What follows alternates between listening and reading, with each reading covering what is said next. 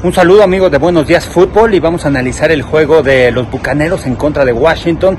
La defensiva de Washington sólida con esos lineos defensivos, Jonathan Allen, Daron Payne, Chase Young.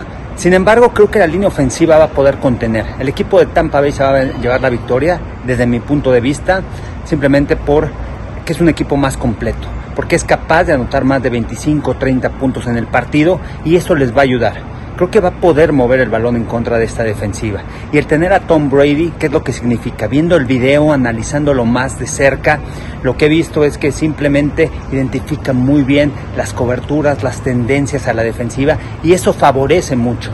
La clave aquí será el bloqueo de la línea ofensiva, que no les ganen esos duelos personales, porque Washington utiliza muchos cinco lineros defensivos retando a los lineros ofensivos uno contra uno, a no, ser, a no hacerles doble equipo y esa es una de las ventajas. Si logran controlar eso y Tom Brady se deshace rápidamente del balón, creo que tienen la ventaja. Antonio Brown, viendo el video de la última semana y de las últimas semanas, lo han colocado como receptor interno.